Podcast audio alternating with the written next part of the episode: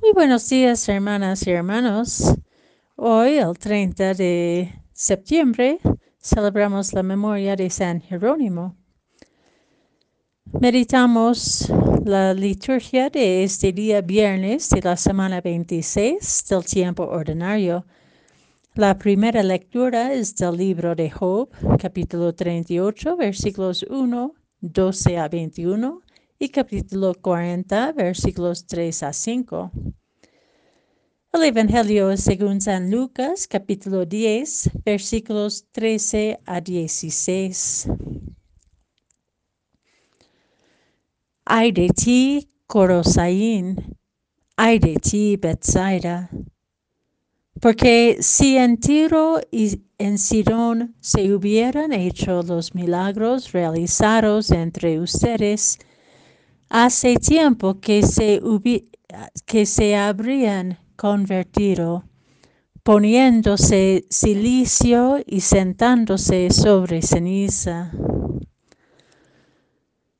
Pero por eso Tiro y Sidón en el día del juicio serán tratadas menos rigurosamente que ustedes. Y tú, Cafarnaún, ¿Acaso crees que serás elevada hasta el cielo? No, serás precipitada hasta el, infierno.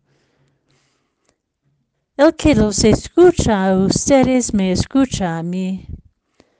El que, me, el que los rechaza a ustedes me rechaza a mí.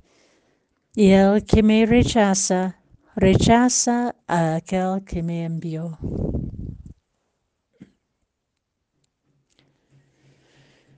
No es suficiente presenciar milagros o asombrarse por una autoridad distinta como los pueblos en Cafarnaún hacía ante Jesús.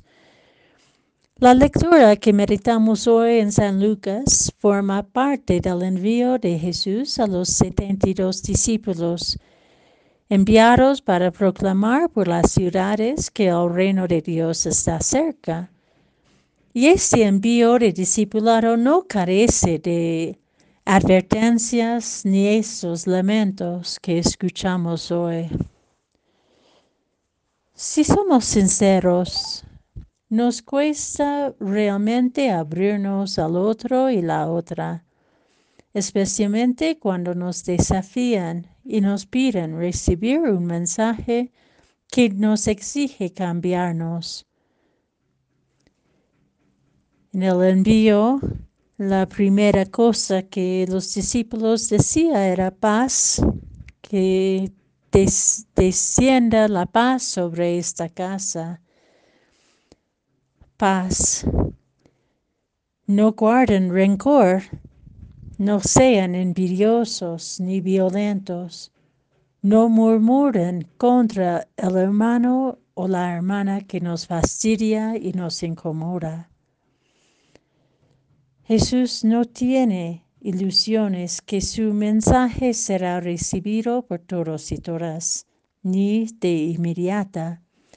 Habrá rechazos, habrá sordez, y habrá buenas intenciones de acogerle sin una verdadera conversión. Fácilmente podemos engañarnos en pensar que ya no es necesario cambiarnos que ya vivimos con plenitud y ya conocemos a Jesús entre los nuestros. Pero, ¿sería tan fácil?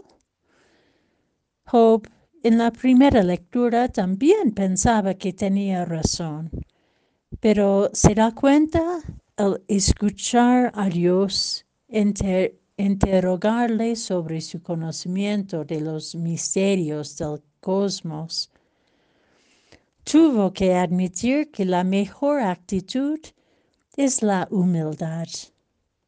Dice, he hablado a la ligera. ¿Qué puedo responder? Me taparé la boca con la mano. Tapar la boca, no con arrogancia ni indignación. Tapar la boca para poder dejar el corazón escuchar y ensancharse. Ante los desafíos de nuestras relaciones, tapamos la boca no para que el enojo fermente en el corazón, sino que para que se muere allí, como reflexionaba una vez Carl, Runner sobre la gracia. Acoger el mensaje del reino de Dios, que está cerca si lo recibimos o no, es sincerarnos el corazón con humildad y dejar que el mensaje verdadero de Cristo lo moldea, aun si tenemos que quebrar nuestros imaginarios y seguridades, nuestras certitudes y evidencias. Este es el camino de discipulado. Así podamos cantar con el Salmo 138. Tú me conoces, Señor, profundamente.